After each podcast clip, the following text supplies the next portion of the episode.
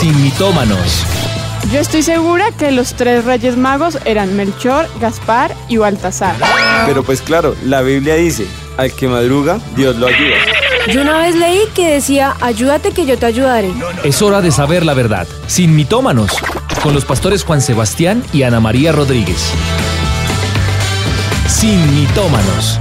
Muy buenas tardes para todos en Sin Mitómanos. Es siempre para nosotros un gusto poder estar acá con ustedes, Sin Mitómanos Reloaded, en esta nueva temporada que llevamos ya no tan nueva, pero en este nuevo horario que tampoco está tan nuevo.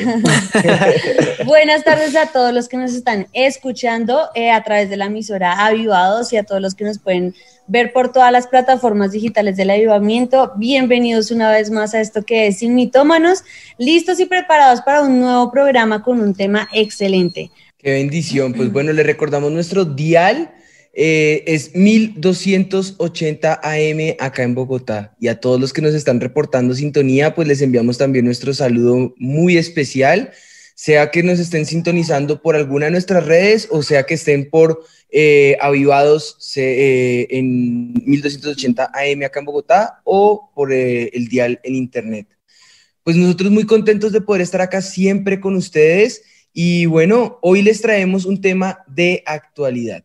Circulan en la prensa montones de noticias y, nos ponen a nosotros, o bueno, nos dejan con, con una sensación de, de tristeza. no, como de, no sé, como de impotencia. Yo creo que es la impotencia, sí, es verdad. Sentir esa impotencia y la, y la vez vienen, surgen y, y, pasan preguntas, eh, se anticipa uno a posibles hipótesis al respecto eh, genera sensaciones, un, un altibajo de emociones totalmente descontrolado al ver toda esta injusticia, ¿no? Pues bueno, yo viendo toda esta situación creo que eh, nos da pie para entender la temática, pero sobre todo para que podamos pedirle al Señor que nos ayude a traer luz respecto a lo que vamos a hablar hoy.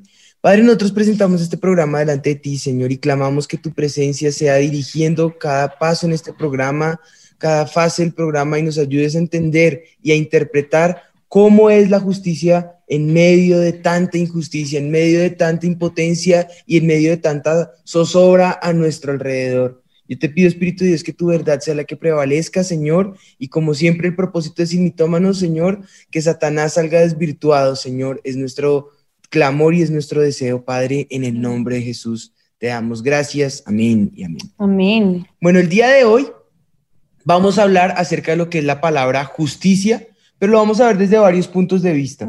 La pregunta es, ¿sabemos realmente lo que significa la justicia? Porque hay que siempre empezar por, por identificar lo que, lo que es la justicia. Antes de pasar a su definición como tal, yo quisiera que, que empezáramos con un juego que hemos preparado al respecto. Para esto vamos a llamar a una voluntaria o a un voluntario eh, y vamos a, con una serie de casos.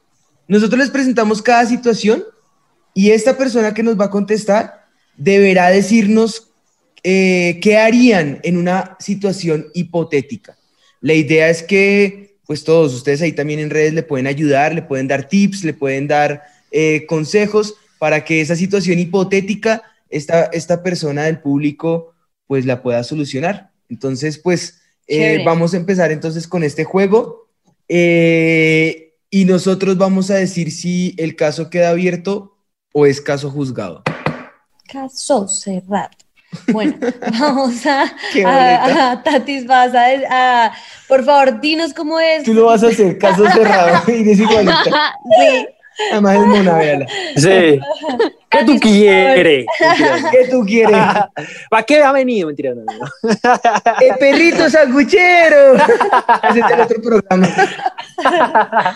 Bueno, dile a las personas cómo pueden participar en el juego, por favor. Bueno, si quieren participar a través del WhatsApp, es necesario que nos llamen les, allí les recordamos el número 320-6696-128 o ustedes nos escriben, quiero participar y una manito arriba, nosotros ya vamos a estar llamando a algunos que sabemos son de los fieles oyentes también y que participan para que también puedan ganarse el premio.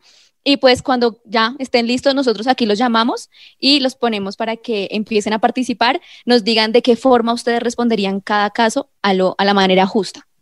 Listo, entonces, ¿qué te parece si mientras escoges a una persona, Tatis, nosotros les decimos el caso para que los que están también ahí mirando vayan pensando cómo resolverían el caso? Yo tengo aquí varios casos. ¿Cuántos vamos a utilizar? Pues uno por ahora. Por ¿Uno por ahora, uno. ¿Escojo a ver cualquiera? cómo nos va, si escoge cualquiera. Bueno, una empresa de licores muy reconocida es enjuiciada por haber distribuido un lote de, de su alcohol o de su licor que están eh, vendiendo y eh, violó las normas de salubridad vigentes y a Ujú. causa de graves problemas a quienes lo consumieron, eh, vinieron demandas que fueron interpuestas y están pidiendo la liquidación de la empresa. Y esto dejaría a 5 mil personas, alrededor de 5 mil personas, Sin trabajo. sin empleo. Entonces, la pregunta para, para La persona la que persona en cuestión, la persona que vaya a llamar, la persona hipotética que quiera responder a este caso sería, ¿qué decisión tomarías? Llame ya. tenaz, tenaz. Sí, porque es un conflicto difícil, ¿no? Nuestro corresponsal Andrés, desde la autopista. Aquí en las calles de Bogotá. Así es, Ricardo Jorge. Sí. Bueno, Tatis, ¿escogiste ya a alguien? Sí, señora, ya tengo dos personas. Bueno, a ver. Ahí se pusieron, cogieron ese WhatsApp y lo explotaron con, con manitos. Entonces ya tengo dos personas.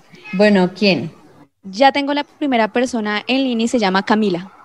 Listo. pues, Entonces ella llamemos aquí va a Camila. estar escuchando. No sé si pueden repetirle el caso para que ella sepa cuál es. Camila, Hola, una empresa, hola Camila, una empresa de licores muy reconocida está siendo enjuiciada por distribuir un lote de, de sus licores y ellos habían violado las normas de salubridad vigentes. Pues eso generó problemas a los que lo consumieron y están pidiendo liquidar la empresa. Pero liquidarla dejaría alrededor de 5 mil personas desempleadas. ¿Qué harías tú o qué decisión tomarías? Y ustedes acá en el público empiecen a ayudarle, ayúdenle.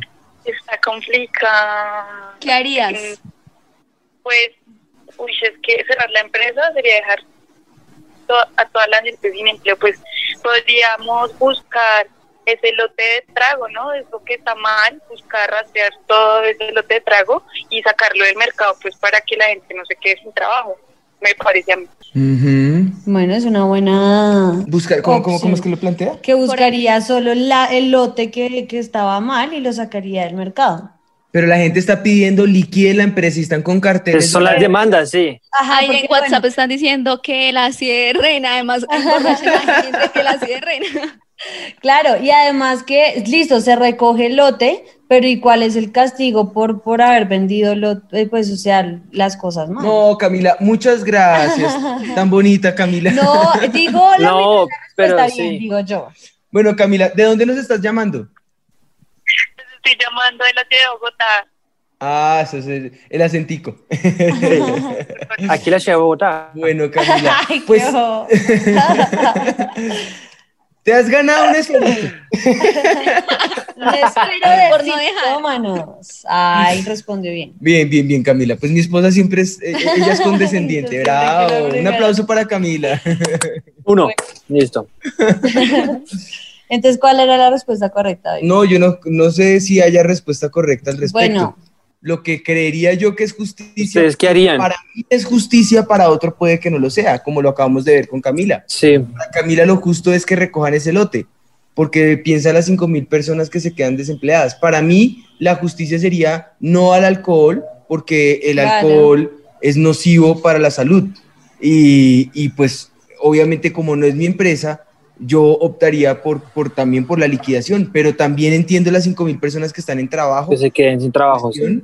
Y eso es una dificultad que nos muestra a nosotros. La justicia humana Exacto. es subjetiva, Exactamente. no objetiva. Es esa es mi opinión, ¿no? Pero bueno, no sé ustedes qué opinan. Sí, La no, pastora total, Ana. porque, porque, o sea, digamos, con nuestro pensamiento cristiano, nosotros no tomamos alcohol y creemos que el alcohol es dañino y malo para las personas. Entonces, obviamente que nuestro pensamiento es cierren la empresa. Además, el alcohol hace daño.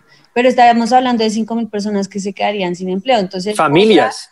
familias que se quedarían sin, sea, ¿cuántas sin personas? sustento.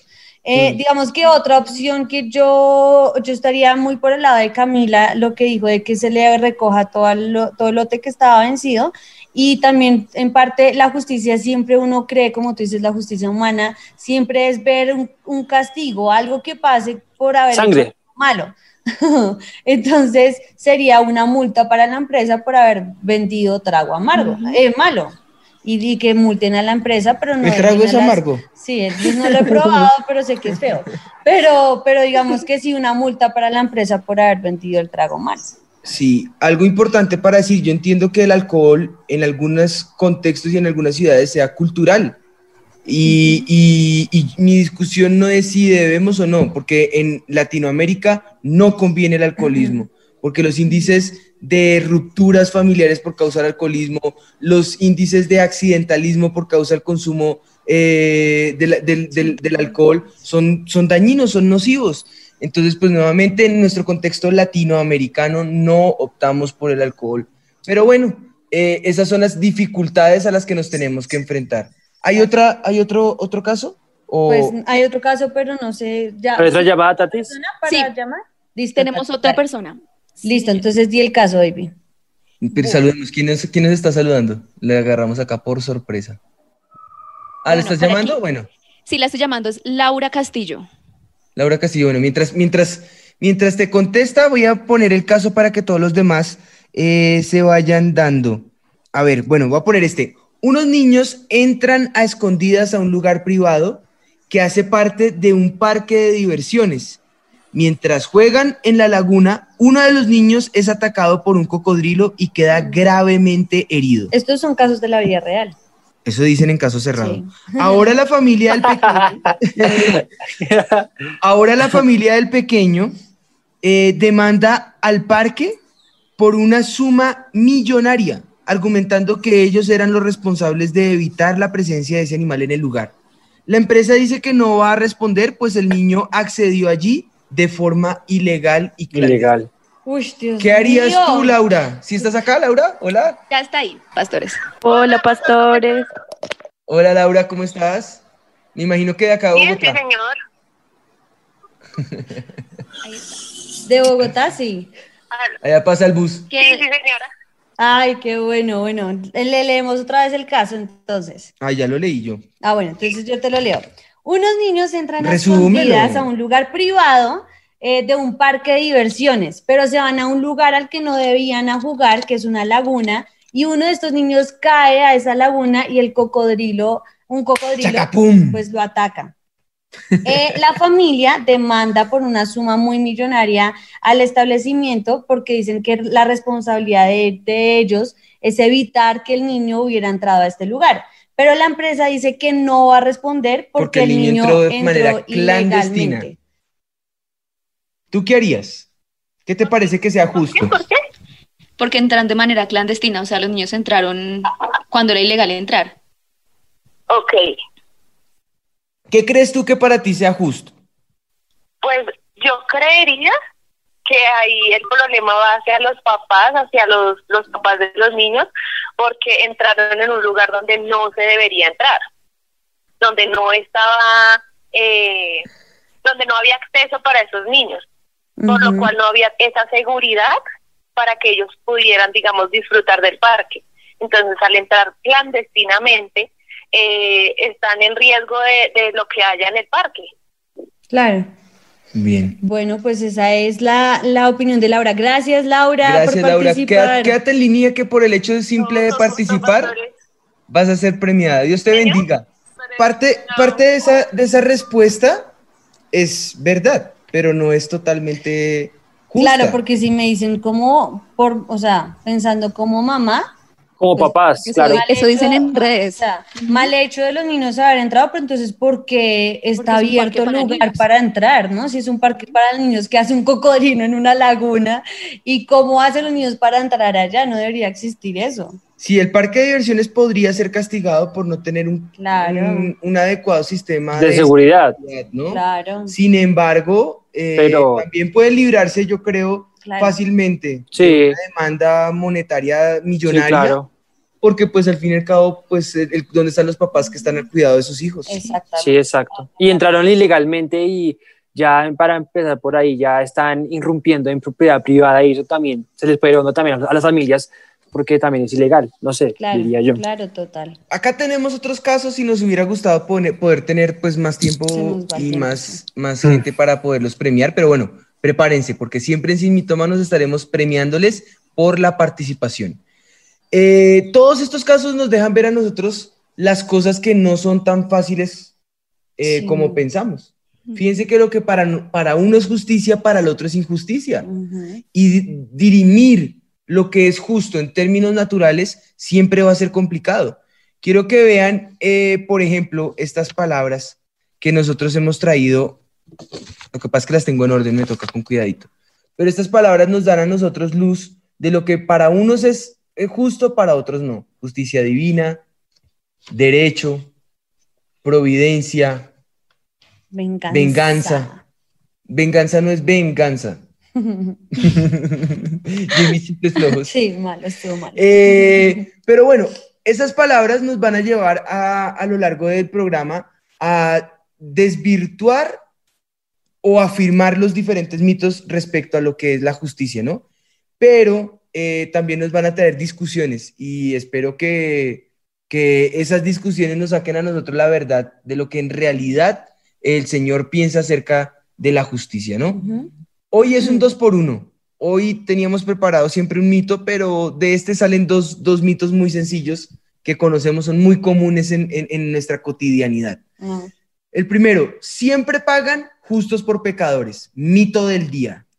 Siempre pagan justos por pecadores. muy cierto. Y el dos por uno, o como dirían algunos Sí. programas noticiosos, y la ñapa. Y la ñapa.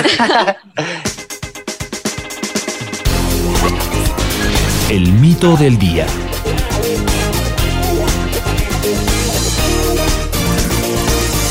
La justicia cojea, pero llega. Ah, es Pero como llega. la un- justicia se demora, pero llega. Ese es un dicho común, ¿no? También, sí. Bueno, ahí está, mito del día. ¿Qué opinan? ¿Qué dice la gente?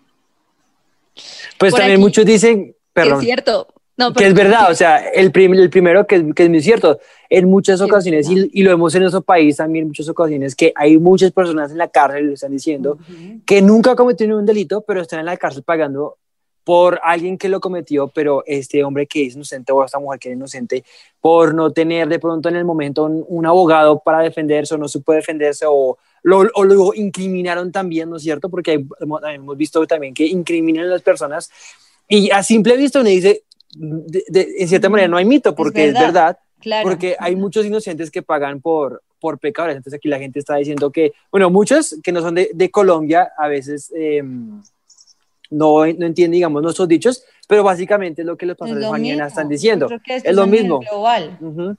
Sí, eso Sí, es algo, algo a nivel global y en Latinoamérica es un poco más pronunciado por sí. el tema Sí. de la corrupción, Sí, que Sí. se nos daría otro programa más. sí, no. Sí. Entonces, eh, estos son dichos que al fin y al cabo, eh, si los te- ponemos, en- por ejemplo, en términos legales, naturales, bajo las leyes naturales, serían, sería un Sí. mito afirmado.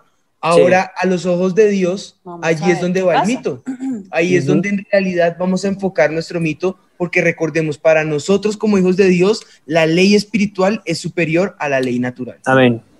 Bueno, tú hiciste una pregunta ahorita hace un ratico de qué significaba la justicia, Sí. ¿no? El, el término justicia, y siempre nos, nos gusta empezar el programa con esto, investigamos en los diccionarios y según la RAE, es principio moral que lleva a dar a cada uno lo que le corresponde o pertenece. Derecho, razón, equidad, así como pena o castigo. Entonces, la idea de justicia tiene como una doble valoración, porque por un lado expresa la cualidad de ser justo o de ser equilibrado en la toma de- de decisiones, pero paralelamente vamos a hacer referencia a simplemente un sistema legal. Esto es como tal la definición de lo que es la justicia. Durante la semana nosotros estuvimos poniendo diferentes eh, eh, historias en, en Instagram eh, y las dejamos allí como, como imágenes, porque, porque son, son, son ilustración de lo que el arte o las bellas artes eh, incluso el renacentismo ha traído para darnos a nosotros luz de lo que pensaban que era la justicia. Y de hecho, una de las imágenes que les mostramos a ustedes era la típica imagen representada, que, bueno, que representa la justicia como una mujer con una balanza y una espada en sus manos. En una mano tiene la balanza y la otra mano tiene una espada. Y eh, la balanza manifestando lo, que es, lo que es equilibrado, la, igualdad. Y la espada eh, para, para vengar, ¿no? Y, y también una característica que tiene esta, esta imagen, yo creo que ustedes la pueden buscar por internet, en Google también. Ahí, ahí está en vivo. Ahí ah, está, en vivo. Bien, ahí se la pueden estar viendo en este mismo instante mientras estoy hablando, ustedes la están viendo. Eh, y tiene una venda en los ojos. Si ustedes se dan cuenta, eh, eso corresponde a la idea de una justicia equitativa que se aplica por la firmeza, según, la, según lo que la espada nos representa, equitativa por la balanza, pero que no hace concesiones ni se deja intimidar, porque por eso está vendada, para no eh, ver la realidad, sino ser justa y ecuánime.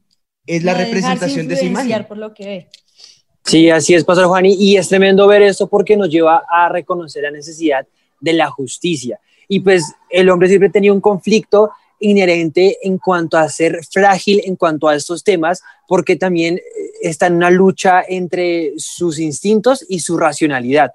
Hay una frase que, eh, digamos, pudimos sacar en medio de la investigación que decía Rousseau, que decía que el, hombre, al, usar su libertad, era capaz de enaltecer como también de deteriorarse al mm. mismo tiempo.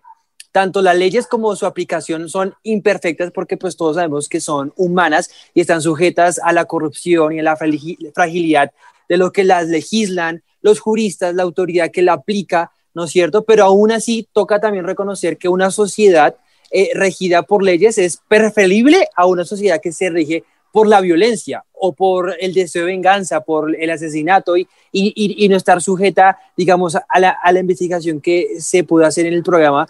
Estar sujeta es mejor, digamos, por, por así decirlo, es el, el, mejor de los males.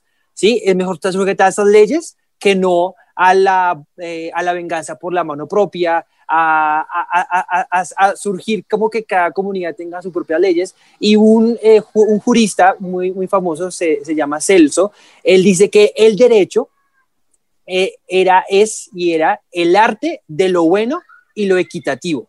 Y de acuerdo con Upiano, que también es alguien muy reconocido dentro del gremio, es que la justicia es definida como la voluntad constante de dar a cada uno su derecho también uniendo a lo que dijo, es, a lo que dijo este, este jurista Celso en cuanto a toda esta, eh, eh, como todo lo que se encierra en cuanto a lo que es la justicia. Mm. Pues miren que uno puede analizar también lo que representa la justicia y creer en la mente que uno está siendo justo cuando en realidad los hechos sí. están mostrando lo contrario. Algo sí, es verdad. David en el segundo libro de Samuel en los capítulos 11 y 12 él se acerca y ahí es un acontecimiento súper difícil. David había cometido algo muy injusto, algo que había desagradado completamente a los ojos de Dios. Había mandado matar eh, a Urias Eteo porque estaba enamorado de la esposa de Urias.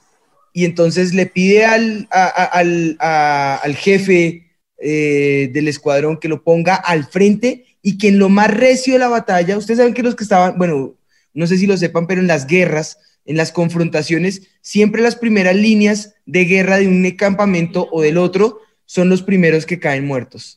Y de esto hay miles de películas que nos ilustran al respecto y cantidades de libros y novelas que nos hablan al respecto. Sin embargo, en, este caso, la palabra de Dios nos está mostrando que esto es una realidad en la guerra. Y él, él, no solamente le dice a su, a, su eh, eh, líder eh, en la guerra, al general, al general no le dice solamente que, lo ponga al frente eh, en la batalla. Le dice a Joab, ponlo al frente, pero en lo recio de la batalla, abandónenlo. Abandónenlo, sí. Déjenlo solo. Y, yo quería que eh, muriera sí o sí. Luego, sí, sí, claro.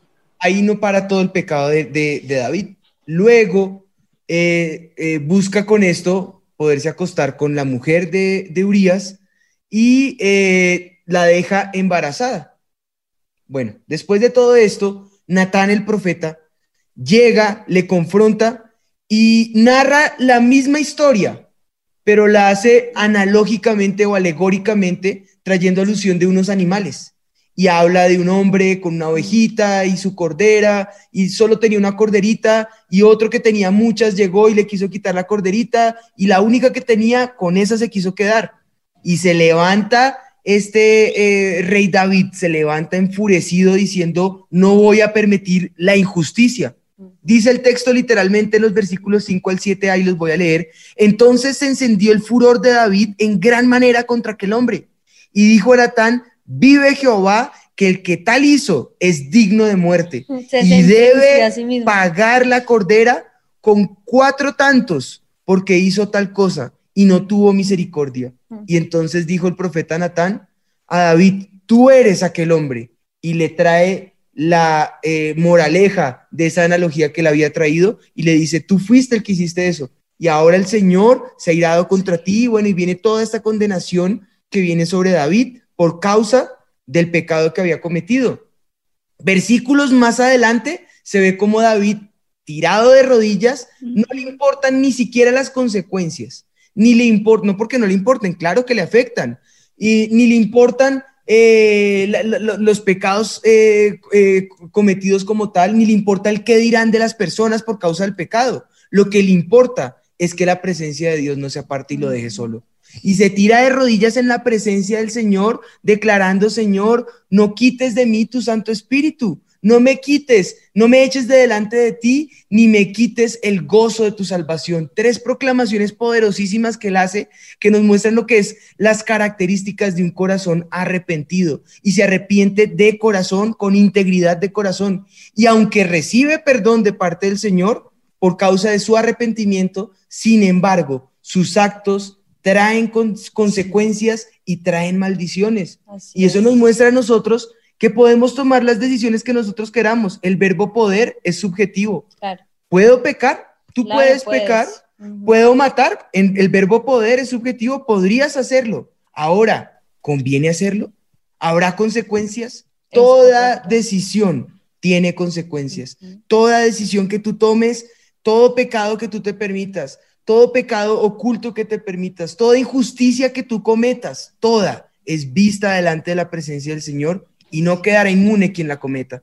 Y en ese caso nos muestra a nosotros las maldiciones que nosotros mismos nos ganamos, no que Dios las envíe, nosotros mismos por nuestra concupiscencia, por nuestras decisiones, por nuestra propia voluntad, no las ganamos. Así es. Yo creo que lo que tú dices es verdad, me parece impresionante este versículo siempre, porque David se sentenció a él mismo. O sea, él mismo dijo, ese hombre tiene que morir y estaba dándose su propia sentencia. O sea, que, que hubiera sido lo justo que David hubiera muerto. Pues, Pero aquí viene algo importante. Aquí viene lo, lo importante, viene nuestra primera palabra del día y se las voy a poner acá. Justicia divina. Justicia divina. Esa palabra, justicia divina, ¿saben? Eso mismo nos pasa a nosotros. Sí. Esta historia nos lleva a entender que nosotros podemos estar eh, siendo los agentes y los autores, porque nosotros todos decimos, ah, ese David ahí está pintado. Y, y en realidad el Señor permite esa historia que quede escrita, no porque no le interesa que se tapen las historias malas y que se tapen ahí entre ellos, no. El registro está abierto para que veamos la naturaleza humana, la concupiscencia pecadora de nosotros. Y saben, eso mismo nos pasa a nosotros. Y lo primero que nosotros debemos saber es quiénes somos en verdad. No es tan fácil mirar eh, eh, la paja del otro, pareciera que sí, pero aunque no es tan fácil mirar la paja del otro, ¿qué es lo que lo dificulta? La, viga, que yo tengo enfrente mío, porque la viga mía es la que termina siendo más dañina que la paja que yo le estoy viendo a mi, a mi hermano. Nos llenamos de ínfulas en pequeños detalles de la vida y declaramos muerte y justicia para otros y que paguen y que sean condenados y que los clausuren y que los sellen y que los cierren y que los condenen y que la ley caiga sobre ellos. Y nos llenamos eh, eh, el buche de palabras, literalmente, eh, declarando entonces esa justicia aparente para otros y que para nosotros sería justo cuando son esas mismas palabras las que en realidad nos están acusando y nos están condenando a nosotros mismos. Con un dedo señalamos, pero tenemos tres que nos están apuntando a nosotros y uno que le está señalando a Dios, recordando lo que para nosotros pareciera justo, que para Dios le demuestra que es injusto. Yo creo que es importantísimo eso que estás diciendo de la justicia divina, porque nosotros siempre, siempre las personas quieren juzgar a los demás. Siempre nos creemos con el derecho de eh, eh, sí, a justiciar, si se puede decir así. ¿A justiciar? Sí, a justiciar a las personas. Entonces, este se equivocó y yo creo que debe pagar de esta manera y que el Señor lo castigue de esta manera. Y no nos damos cuenta que la palabra de Dios dice en Romanos 6:23 que la paga del pecado es la muerte. Y según lo que la, la palabra del Señor nos enseña, eh, cuando, cuando Pedro habla con el Señor Jesús y le pregunta cuántas veces debe perdonar, no dice que hasta siete veces, porque todos nos eh, equivocamos. ¿Cuántas veces al día nos tienen que perdonar a nosotros o tenemos que pedir perdón? Nomás con ese versículo nos damos cuenta que nosotros todo en todo momento nos equivocamos, fallamos y tenemos, cometemos pecados. Y el pecado, la paga del pecado es la muerte. Lo que era justo era la muerte. Exacto, lo que es justo para todos nosotros es la muerte. Eso dice la palabra de Dios. Entonces, si yo estoy juzgando a mi hermano porque hizo algo que está mal, entonces el Señor también me señala a mí y me dice, tú también hiciste algo malo, entonces para todos él sería el mismo castigo, la muerte. Pero ahora viene entonces esa justicia divina. ¿Cuál fue esa? perdóname, pero me acordé, me acordé de una palabra que el Señor siempre nos dice bueno, la, dejó clara, pero, pero nos golpea a nosotros y nos ayuda a entender esto. ¿Quién te puso a ti por juez? Porque muchas veces nosotros nos sentimos jueces de los demás, ¿no? Exactamente. A mí, me encanta. Yo últimamente he estado impresionada cómo habla el Señor a través de la palabra y cómo les dice a todos eh, cuando el mismo Pedro le dijo, ¿y, Juan por qué está aquí? O sea, cuando se van. ¿Y a ti qué? Y le dice, ¿a ti qué? ¿A ti qué te importa? Sí, no seas sapo. Le dice el señor a Pedro, le dice, y si yo quiero que este esté vivo hasta, que... Hasta el fin del mundo. Entonces ahí nos demuestra el Señor que a nosotros que si el que juzga es Él, si el que Él mira cuál, qué es lo que hace con cada uno es Él. Pero ahí está la justicia divina y lo que hablábamos ahora, que está en Efesios 2, esa gracia inmerecida para nosotros. Y esa gracia inmerecida es que Cristo pagó el precio que nosotros debimos haber pagado. Cristo murió por nuestro pecado, derramó hasta la última gota de sangre para que nosotros pudiéramos ser eh, eh, libres, pudiéramos tener vida eterna, para que el juicio que era para nosotros, exacto, para que el juicio que era para nosotros y que era la muerte, Él pagó la muerte por nosotros. Y esa es la justicia divina y lo hermoso de la salvación del Señor Jesús que Él se sacrificó por ti y por mí, nos trajo redención y nos trajo libertad una vez más. Y dice la palabra del Señor, y Él os dio vida a vosotros cuando estabais muertos en vuestros delitos y pecados, entre los cuales también todos vosotros vivimos en otro tiempo, en los deseos de nuestra carne, y éramos por naturaleza hijos de ira. Lo mismo que los demás, pero Dios es rico en misericordia por su gran amor con que nos amó, aun estando nosotros muertos al pecado, nos dio vida juntamente con Cristo, porque por gracia sois salvos, por medio de la fe. Y esto no de vosotros, o sea, nosotros no somos salvos porque nosotros hayamos hecho algo. Obras. Sí, porque hayamos hecho algo bueno, entonces somos salvos. No, esto no es de vosotros, pues es don de Dios, es un regalo inmerecido de Dios no por obras, para que nadie se gloríe. Así que no somos salvos por obras, no somos salvos porque hicimos cosas buenas y entonces Dios nos dio un regalo para nosotros y porque yo hice algo bueno y nos premió, no. Él nos dio un don inmerecido, un regalo para nosotros. La justicia que Dios me hace a mí es librarme de mi condena. Es que pagó ese precio por mí. La condena que era muerte para mi vida, lo que hizo para mí fue darme gracia, amor y perdón. Y lo que nos merecíamos nosotros, que era muerte y condenación, él lo, él lo transformó en vida eterna para nuestras vidas. Así que esa justicia judicial de Dios se cambió. ¿Qué pasó? ¿Qué cambió el papel ahí? El papel lo cambió Cristo por nosotros. Y esa gracia desbordante que Él tuvo en nuestras vidas y que Él pagó por nosotros. Alguien tenía que pagar. Alguien tenía que pagar. Esa es la justicia, ¿no? Esa es la justicia. Que alguien, tiene, que, pagar. Ya que si en la justicia eh, alguien redime esa culpa, como lo hace el Señor Jesús, pues eso es, el, eso es, eso es un, un don. Exactamente. Como cuando pasaban los presidentes ese papel de perdón, ¿no? Perdón presidencial. ¿Eso existe? Sí, sí, claro. Terrible. Absolución, queda absuelta tu culpa. Ah, sí, claro. Eh, ¿Y cómo? ¿Hiciste algo? Sí, hizo algo. Fechorías y merecía la cadena perpetua, la silla eléctrica. Y ese don le dio esa gracia a él. Eso fue lo que hizo Jesús con nosotros realmente. Dijo, tú mereces la muerte, pero yo voy a pagar por ti. ¿Por qué? Porque nos amó. Absolvió la culpa nuestra. Tremendo. Dicho esto, vamos entonces con esa segunda palabra. Si, ya, si esa es la verdadera, eh, el verdadero significado de lo que es justicia divina con lo que nos estás eh, diciendo y lo que hemos estado hablando, entonces la segunda palabra nos lleva a un nivel un poco más profundo. Derecho. Siéntese derecho, papito. Mentira, es derecho. ¿Qué es lo que es derecho? ¿Qué es lo que es recto? Y, y estamos en un mundo natural también en el que nos regimos por esas leyes naturales.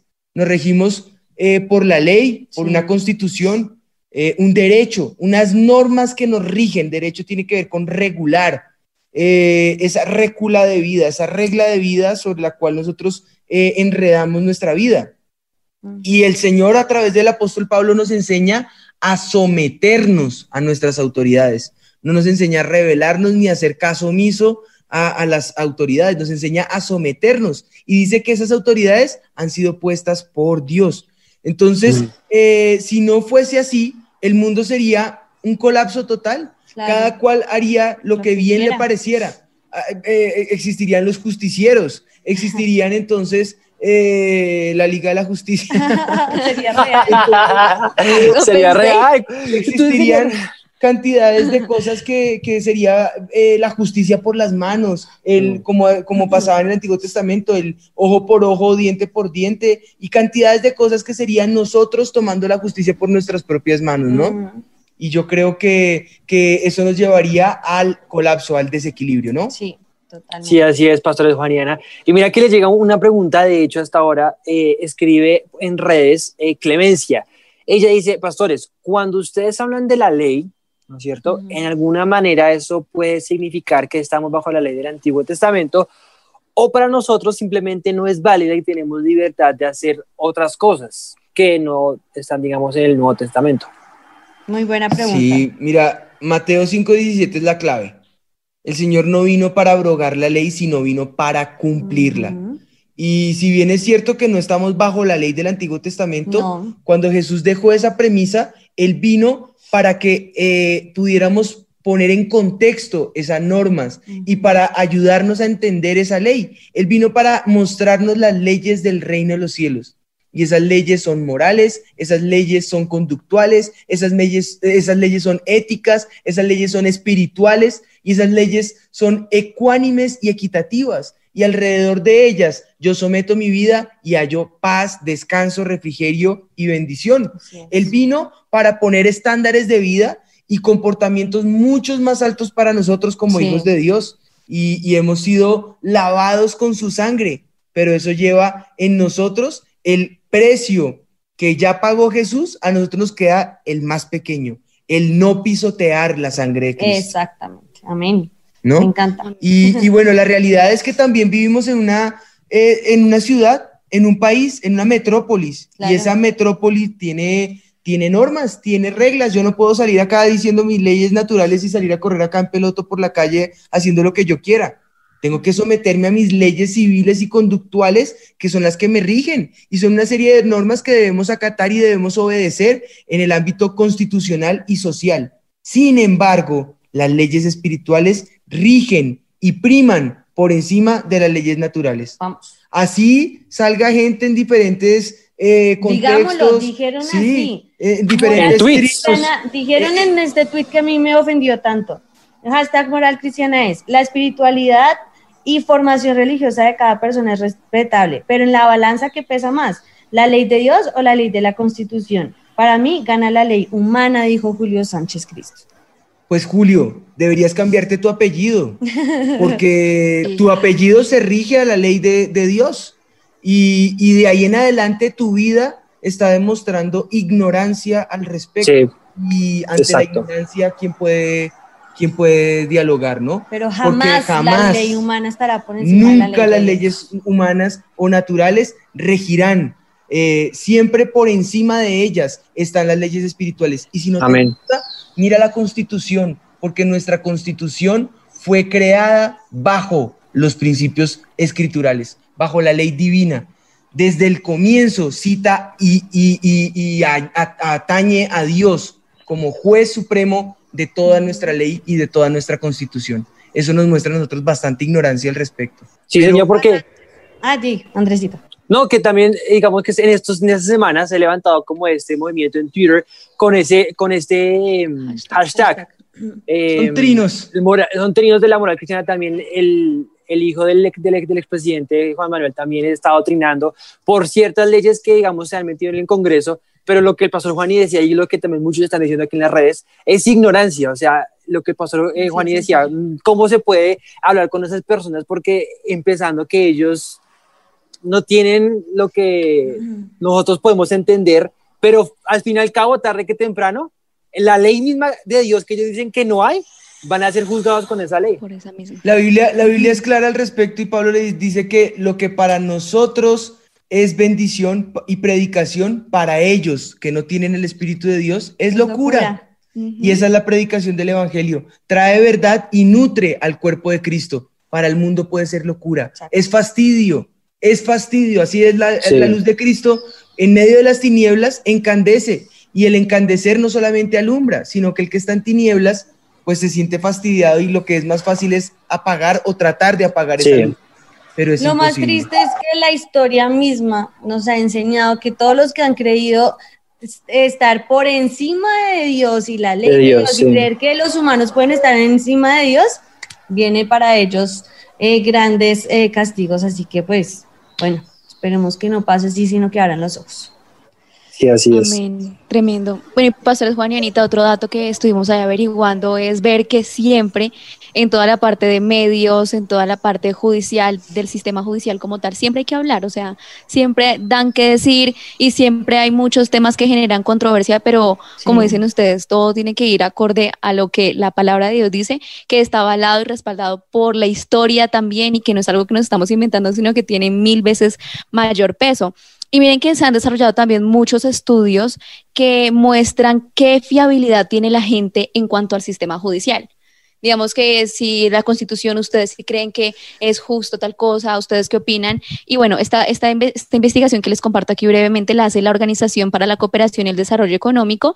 Esta investigación, la más reciente, la hacen en el 2017 y a inicios del 2018 y arroja que específicamente los daneses, los noruegos y los suizos sí tienen una visión positiva en cuanto al sistema judicial. Son prácticamente de los poquitos, son contados con los dedos de la mano, qué países pueden decir que tienen una visión positiva de su sistema judicial y de Muy los peores sí. que dicen, mejor dicho, son muchísimos. O sea, al mirar el lado negativo y, y, y al escuchar la gente, qué opinan ellos en cuanto a qué opinión tienen sobre su sistema judicial, pues el 80% de las personas y de países, eh, la visión es desfavorable, Negativa. siendo los peores los latinoamericanos, entre ellos encontramos los chilenos, y en cuanto a Europa, también una visión negativa, los italianos. ¿Verdad? No sabía eso. Pero la verdad, pues sí, lastimosamente es verdad. No, no es sorprendente, a mí no me parece sorprendente decir que eh, muy pocos países tienen una buena eh, visión sobre lo que es la justicia en su país, porque pues es lastimosa la que vemos por lo menos aquí en, en nuestro país. Eh, no podemos hacernos oídos sordos a las cosas que hemos visto que sabemos que No, son duras, injustas, que van contra esas leyes humanas que creen que está por encima de ellos. Y se pasan por los derechos de la Constitución, por los derechos humanos y pasan por alto todo sistema judicial. Pero la misma palabra de Dios lo dice en Eclesiastés cuando dice, por cuanto no se ejecuta luego sentencia sobre la mala obra, el corazón de los hijos de los hombres está en ellos dispuesto para hacer mal. O sea, cuando no se ejecuta esa sentencia a los que hicieron algo malo, entonces, ¿qué causa en el corazón de los hombres? Que nuestro corazón se dispone para hacer lo malo. Y eso es lo que pasa en nuestro país, lastimosamente, y en muchos países y alrededor del mundo. Cuando no vemos esa justicia que se cumple, esa sentencia que debe ser delante del Señor correcta, el corazón del hombre se dispone a lo malo. Esto está en Eclesiastés capítulo 8, versículo 11. Tremendo. Pues esto nos lleva naturalmente a la tercera palabra que traíamos para hoy. Providencia divina o providencia de Dios. ¿A qué hace referencia eh, esta palabra providencia. La realidad es que hay cosas que no, bueno, pues efectivamente no todo lo podemos explicar. Sí. De hecho, en la cárcel la, hay cantidades de personas injustamente. Hay otra, otro tramo más muy grande que por ignorancia están en la cárcel. También. Es que yo no conocía la ley, pero el hecho de que no la conozcas no te exonera ni te exime de la ley. Como estos hombres con la ley de Dios como estos hombres con la ley de Dios. Lamentablemente, Pablo dice al respecto, ¿no? Y tú me lo recordabas en estos días, pues que la ley de los hombres sea la que lo juzgue. Yo si él confía la ley más de en la ley de Dios. los Uy, hombres, sí, como en David. esa será juzgado. Dios, yo quiero, yo prefiero Sí. caer en, en la, las Manos manos de Dios, la ley de sí. Dios y no la ley humana. Y ahora él está confiando en la ley humana colombiana. No. Dios santo. O sea, yo Pero dije, bueno, pues si o sea, si él cree eso, pues que caiga por sus propias palabras. Imagínate caer en la ley humana. Dios. Esa es limitada y, y no es eterna. En cambio, la ley de Dios es eterna.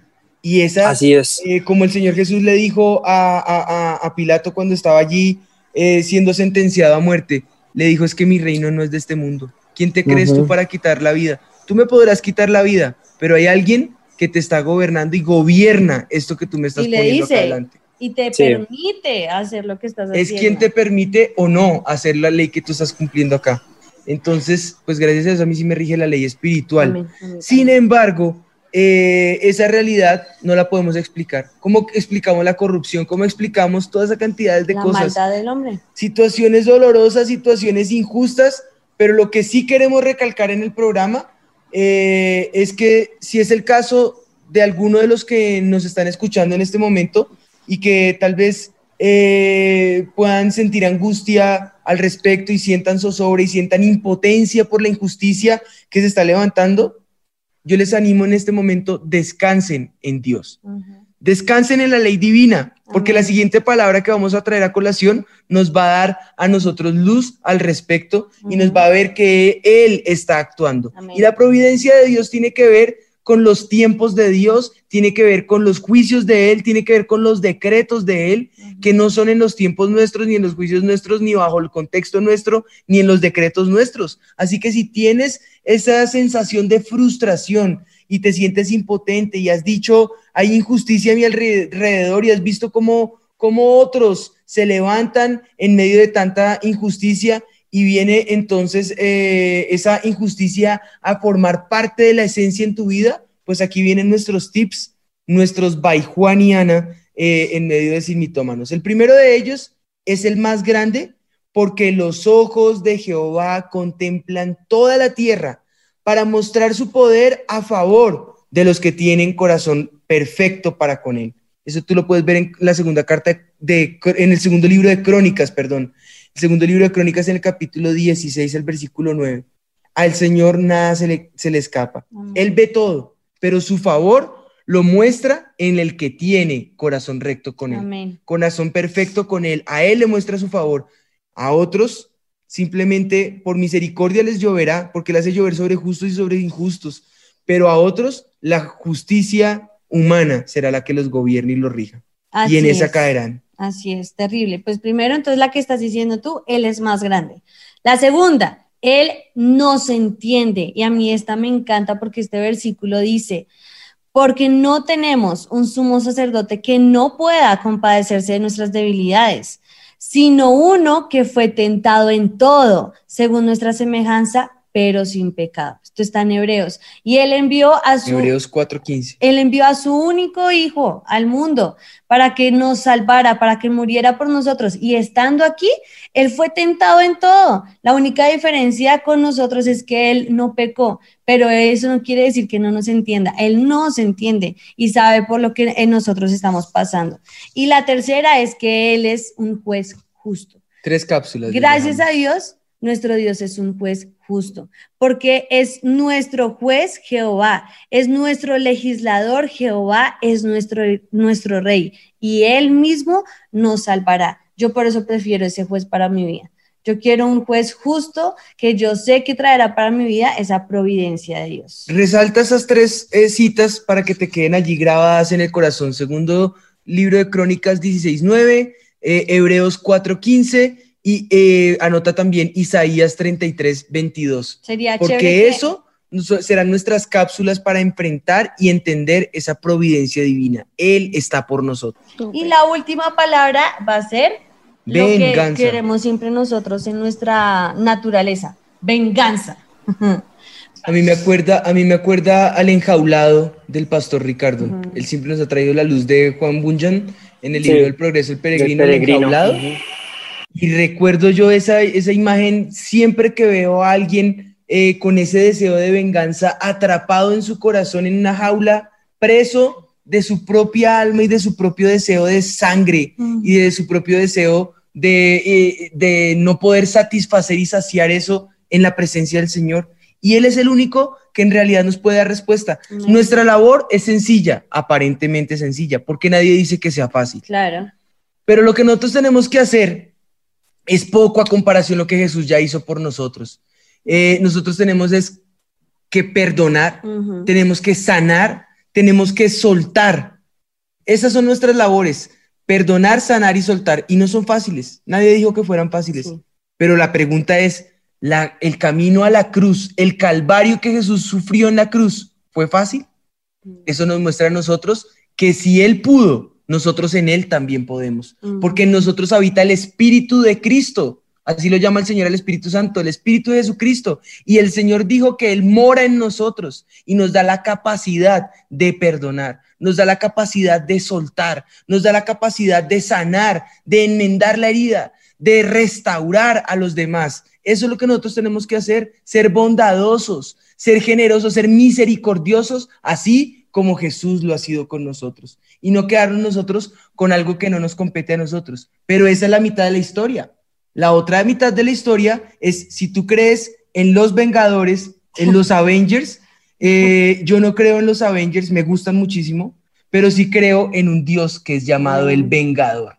Él, Él es el Vengador. Él él dijo, dice. mía es la venganza. Mía Y te tengo venganza. noticias. Uno de los nombres de Dios podría ser entonces el, El vengador, Vengador. Porque él dice que es suya la venganza.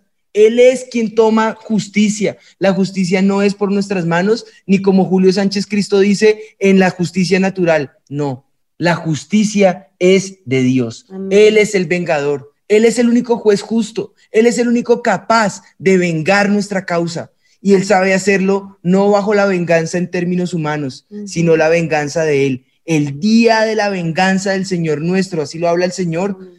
Mira lo que dice la palabra del Señor en Hechos capítulo 17 en el versículo 31, por cuanto ha establecido un día en el cual juzgará al mundo con justicia por aquel varón a quien designó, dando fe a todos con haberle levantado de los muertos. Él designó a Jesús. El que acepte a Jesús recibe perdón. El que niegue a Jesús y rechace a Jesús, ese por su propio deseo y por su propia decisión será juzgado. Ese será vengado.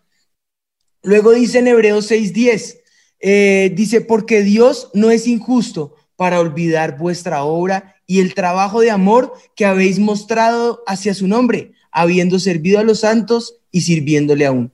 Él, él, él sabe pagar.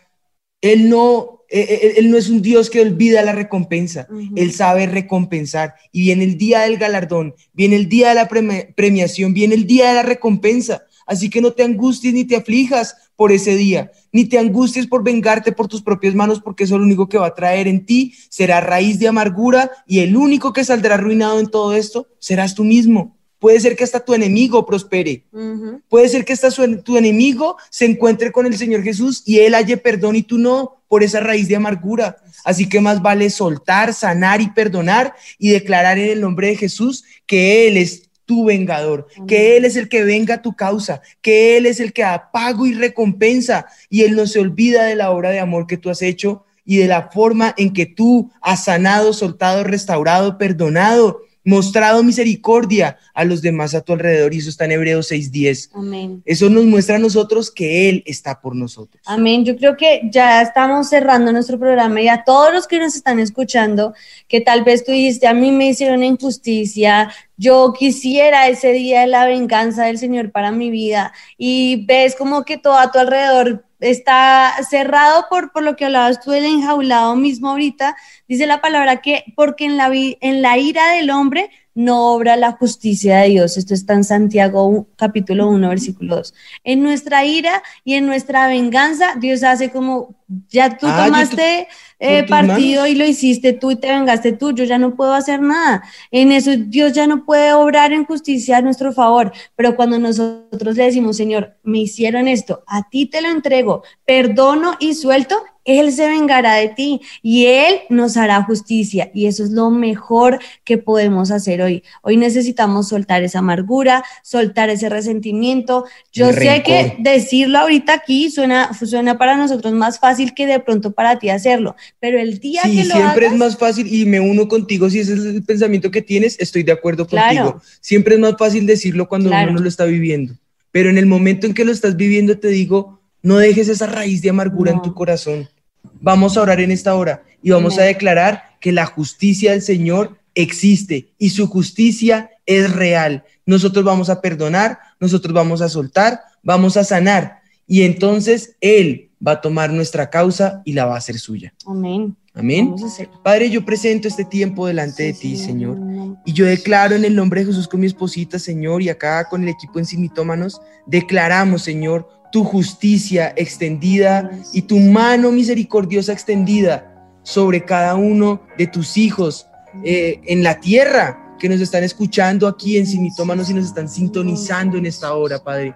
Yo declaro, Espíritu de Dios, tu venganza sobre aquellos, Señor, sobre las causas que se han levantado como injustas, Señor.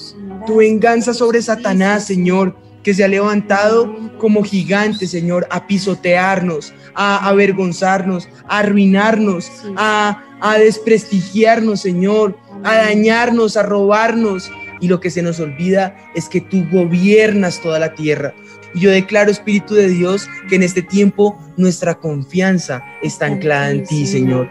Y yo declaro que en este tiempo esa justicia se hace en nosotros por ti, Señor, no por nuestras manos, en el nombre de Jesús. Amén, así es, Señor. En este momento perdonamos, Señor, a todos los que han hecho esa injusticia, a todos los que han causado dolor, a todos los que han traído, Señor, en medio nuestro esa aflicción. Y clamamos, Señor, que tú seas el que hagas justicia, Sí, que Padre. tú seas el que hagas esa, tú venga ese día de la de venganza tuya, Señor, a favor de tus hijos, Señor.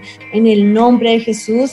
Amén y amén. Amén. Gracias te damos, Señor. Amén. Yo quiero que busques la predica de la pastora, donde, y de hecho creo que está también el café con Dios con ella, en el que nos habla acerca de lo que es eh, el perdón y de lo que es la liberación. Hay un tip que ella siempre nos da y es hacer una lista de las personas que nos hacen daño. Hazlo en esta hora y declara delante de la presencia del Señor, yo los dejo libres, Amén. los perdono y los suelto. Y yo quisiera con todo esto que hemos dicho, eh, declarar, este mito ha quedado desvirtuado. Desvirtuado.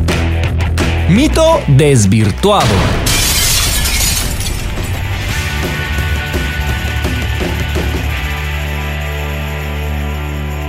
Les recuerdo el mito, dice, siempre pagan justos por pecadores y la justicia cojea, pero llega. ¿Sí? Si lo vemos en una óptica natural, puede ser cierto, pero a los ojos de Dios no es así. No. Uno de los atributos de Dios es que suya es la venganza y de Él es la justicia. Amén. Con Dios la justicia llega o llega, no llega es. tarde, llega en el tiempo y en el momento perfecto. Quiero recordarles, nos vemos el lunes a las 9 de la, a las Así 8 de la noche en nuestros Baijuaniana y recuerden, viene en este mes de septiembre invitados especiales en Baijuaniana lunes 8 de la noche, no se los pierdan. Bueno, fue un gusto poder estar con Gracias. ustedes todos los jueves 6 de la tarde en Sin Mitómanos. Esto fue Sin Mitómanos. Dios los bendiga. Sin mitómanos. Yo estoy segura que los tres reyes magos eran Melchor, Gaspar y Baltasar. Pero pues claro, la Biblia dice, al que madruga, Dios lo ayuda. Yo una vez leí que decía, ayúdate que yo te ayudaré. Es hora de saber la verdad, sin mitómanos, con los pastores Juan Sebastián y Ana María Rodríguez. Sin mitómanos.